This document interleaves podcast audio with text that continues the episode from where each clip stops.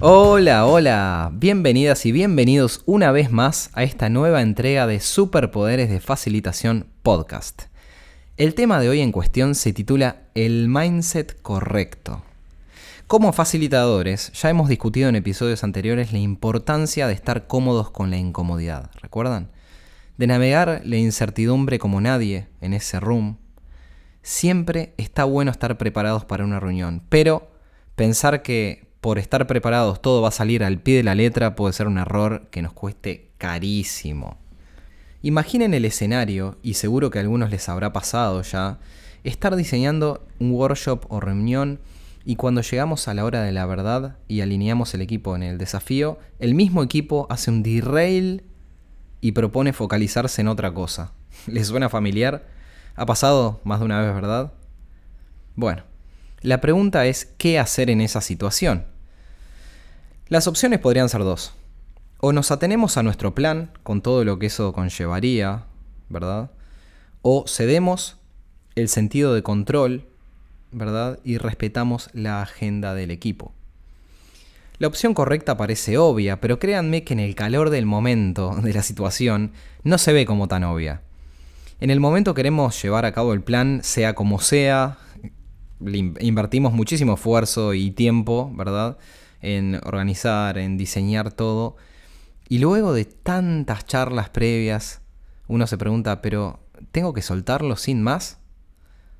Sí, claro que sí.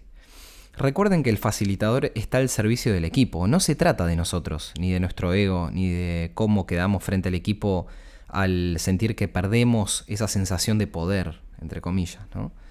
Se trata del equipo, para eso estamos y para eso obramos. Y aquí es donde cobra especial importancia el mindset correcto. Siempre que hablamos de mindset, cito a Jonathan Courtney con su frase, sé el guía, no el héroe. Miren qué frase. Nosotros no estamos ahí para salvar nada ni a nadie. Estamos para el equipo, para guiarlos en su viaje a cumplir los objetivos planteados, por ellos mismos o por alguien más. Y les voy a dar un tip sobre este punto en mi sección de tips accionables. Observen que esta magnífica frase también tiene el poder de sacarnos presión sobre el tener que saberlo todo, ¿verdad? Y en un momento en el cual tenemos que estar velando por el equipo, controlando el tiempo, leyendo expresiones de cada miembro del equipo, viendo lo que no se ve realmente, eh, encarrilar una conversación que está un poco descarrilada, armar breakout rooms, entre otras cosas, sacarse una presión extra suena bastante bien, ¿verdad? Muchas veces el facilitador o facilitador es percibido como el líder. ¿no? La persona de la cual el éxito de la reunión depende, la persona que debería tener todas las respuestas a nuestras preguntas. Bueno, eso no es del todo correcto, nada correcto. Recordemos que las respuestas las tiene el equipo, nosotros somos guías, no superhéroes, de vuelta. Tenemos los superpoderes de facilitación, claro, pero para ser usados de la forma correcta, dejando nuestro ego de lado, como ya comentamos, y actuando de soporte para el equipo, estando para ellos y ellas con escucha activa y preguntas poderosas. Y por todo esto, sé el guía, no el héroe, es justamente el mindset correcto a adoptar que les vengo a proponer. Les invito a observar todo lo que se desprende de esta frase. Nos sacamos la presión de tener todas las respuestas, como ya comentamos hace que dejemos el ego un poco de lado y nos concentremos en el equipo. Fomenta la autoconciencia del facilitador. Prometo hacer un capítulo sobre el autoconocimiento del facilitador. Fomenta la empatía por el equipo. Nos pone al servicio, entre, otras cosas. Increíble frase, muy poderosa. Y como en todo capítulo, quiero dejarles algunos tips en mi sección de tips accionables. Tip número uno, cambia la agenda. Y este va sobre llegar a una reunión con un, plan, con un workshop ya diseñado, y la agenda cambia completamente a lo que habíamos planteado. Les invito a experimentar con la siguiente práctica. Al comenzar un workshop o meeting de alineación, presentar al equipo el desafío y consultarle si les parece relevante para focalizarnos en él o tienen otra agenda más importante para el momento.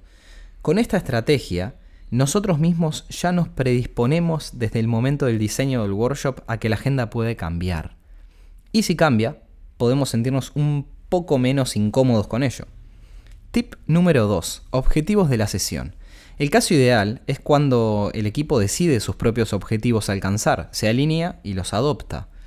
Si fuese que fueron planteados por alguien más, como un jefe de área, entonces siempre recomiendo una alineación previa con el equipo, generar lo que se le dice el buy-in, la compra, ¿no? Para disminuir un poco el riesgo de que nadie se quiera hacer cargo de los objetivos planteados. True story, historia verdadera, créanme. Así que tener alguna conversación previa al workshop presentando los objetivos predefinidos por ese jefe eh, siempre va a ser una muy buena práctica. Bueno, espero que esta información les haya hecho sentido, les sirva y puedan aplicarla en su día a día. Soy Mateo de workshopsbymateo.com y me despido de ustedes hasta la próxima semana. Gracias por estar del otro lado. Nos escuchamos. Bye.